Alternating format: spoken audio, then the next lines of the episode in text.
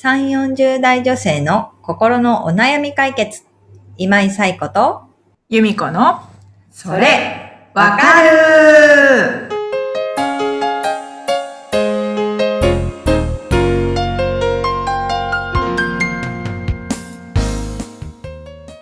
はい。というわけで、えー10月第3週のそれわかるが始まりました。皆さん、こんにちは。ということで、えー第3週になりましたね。21日。皆さんお元気でしょうか？どんな秋を感じているでしょう？か、この前秋の話したから。私は相変わらずもうスーパーで焼き芋出てきたんだみたいなね。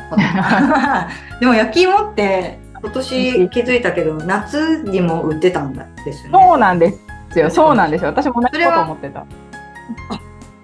今年から？前からあったの 気づいてなかっただけ？私も今年なんか、ああ、夏も焼き芋売ってるなって、今年の夏思いました。思った？思った。私も思ったんだよね。あれ？これって秋とふ、秋とか冬とかだけじゃないんだと思って。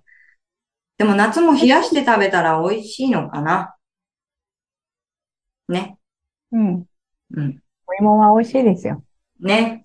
そう、でもそんなわけで今年、なんとなく今まで焼き芋見て、あ、秋とか冬が来たんだみたいなこと感じてたんだけども、あんまり、あれ、また、まだある？みたいな。まだ、まだあるっていうか、まあこれからだよね？みたいな感じなのかな。ね、なんかこう自分の中で気持ちの整理がつかないんです。出して。他にも皆さん、いろいろ秋を感じるものがあったら教えてください。はい。ということで、今日もお悩みお寄せいただいております。皆さん、ご紹介をお願いします。はい。クックルさん、32歳の方からです。はい。不調のきつい上司とのやりとりに緊張してしまいます。パワハラに当たるようなものではなく、その人がいつも冷静沈着でクールなタイプなだけなのですが、私の苦手なタイプです。同僚の中でも無駄がなくていいという人もいれば、冷たくて苦手という人もいます。緊張せずに話すにはどうしたらよいでしょうか？というご相談をいただきました。はい。クックルーさん、ありがとうございます。はい。苦手なタイプっていますよね。うん。あ、あ、苦手。そうですね。なんかこう、自分がうまく話せなくなるような感覚に陥る相手っていうんですかね。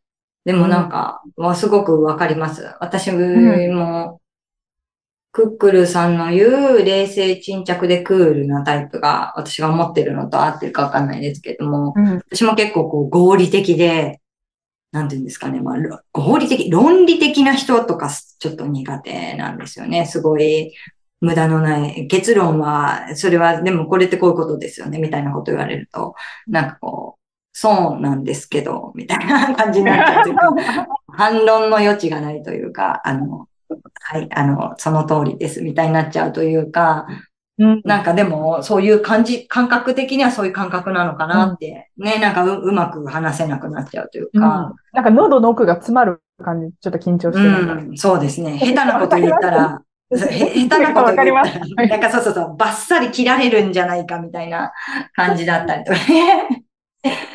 でもね、ね。そう、ん。中、同僚の中でも無駄がなくていいっていう人もいれば、冷たくて苦手っていうね、またそこも分かれるわけですよね。そういうタイプがいいっていう人もいれば、いや苦手って同じく言う人もいるっていうところでね。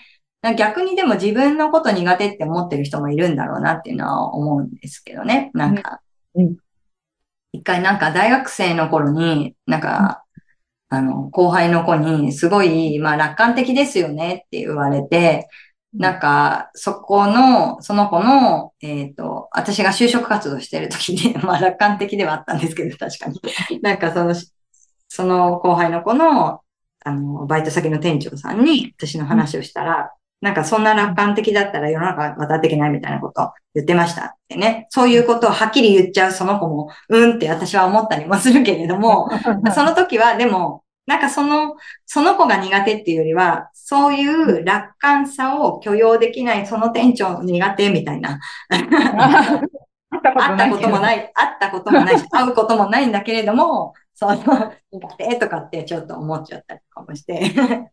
そういうことを素直に言ってくれるその子は全然苦手じゃないんだけど、その先にいる人がね、苦手だなって思ったりとか。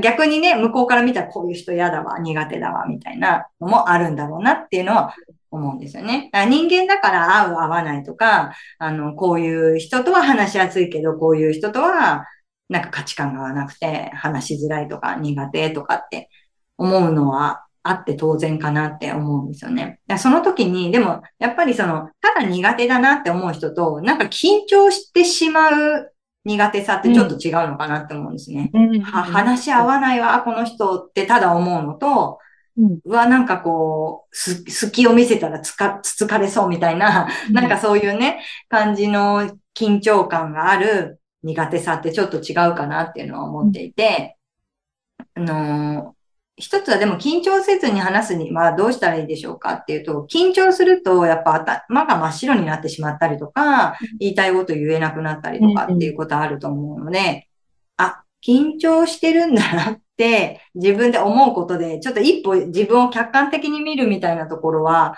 あった方がいいかなって思うし、例えばなんかその、まあ、上司の方っていうことなので、なんかのこう報告をしたりとか相談をしたりとかするような相手なのかなっていうのを思うんですよね。なんか緊張したら頭が真っ白になって何も言えなくなっちゃうと思うので、事前に紙にまとめとくとか、なんかもしここを聞かれたらこう言うみたいなこととか、全然こう、突飛な質問、自分が想像もしなかったような質問が飛んできた時には、なんかこう、今は答えられません、みたいなこととか、ちょっと考えさせてください。まあ、いろんなパターン作っていいいと思うんですけど、なんかその、すぐに言わ、言わないというか、こう答えられないことを一生懸命なんかこう、自分でもよくわからないことを言っちゃうのであれば、ちょっと時間ください、みたいなことを言うとかね、いうことをやってみるのはどうでしょうかっていうところですね。あ緊張してるんだな、自分って思うだけでも結構ちょっと冷静になれたりするかなっていうのは思いますけどね。うん。いかがでしょう？ゆうこさん、どうですか？なんか緊張する方、どう、どんな対策してますか？どうだろう？どうだろう？対策なしみたいな。無防備。無防備。いつもズタズタにされてるみたいな。そう。すごい。なんかでもあんまり苦手なタイプとかいなそうだけどね。いなそうに見えますけど、どうですか、ゆみこさん。だ、うん、苦手だなと思った、うん、確かに、あ、苦手だなとか、うん、緊張するなと思った上で、いつも通りを心がけようという。おなるほど。うん。感じはあるかもしれないです。うんうん、あの、やっぱ緊張したりすると、口がね、あの、声が小さくなったりとか、もごもごしたりとか、うん、なんか呼吸が浅くなったりとか、うん、なんかそういうのがあるじゃないですか。あります、あります。みんなです。そうそうならないように緊張するなって思いながらも、うんうん、なるべくいつも通りを心がけよう、みたいな。なるほど、なるほど。そういう意味ではでも、あんまりこう、由美子さんが何かに緊張してるなとかいうのって見たことないかも。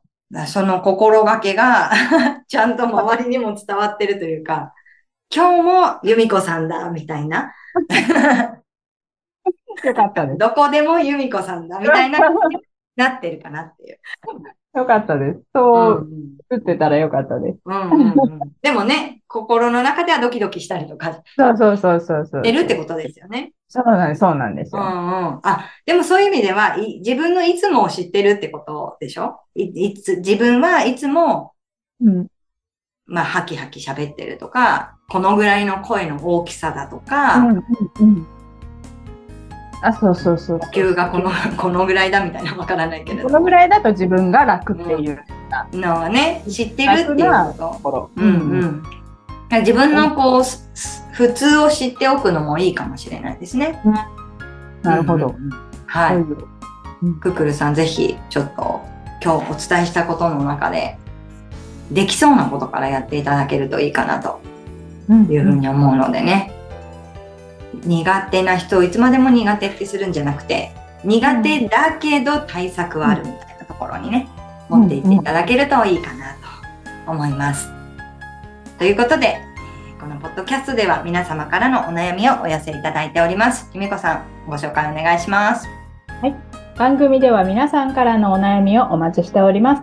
番組ポッドキャストの各エピソードページにリブラボラトリー公式 LINE の URL を載せています。公式 LINE を登録後、メニュー画面よりお悩みを投稿してください。皆様からのご相談、お悩みお待ちしております。はい。ということでね、えーまた1週間、えー元気に過ごして来週お会いできたらと思います。ということで、皆さん今日もありがとうございました。はい。さようなら。さようなら。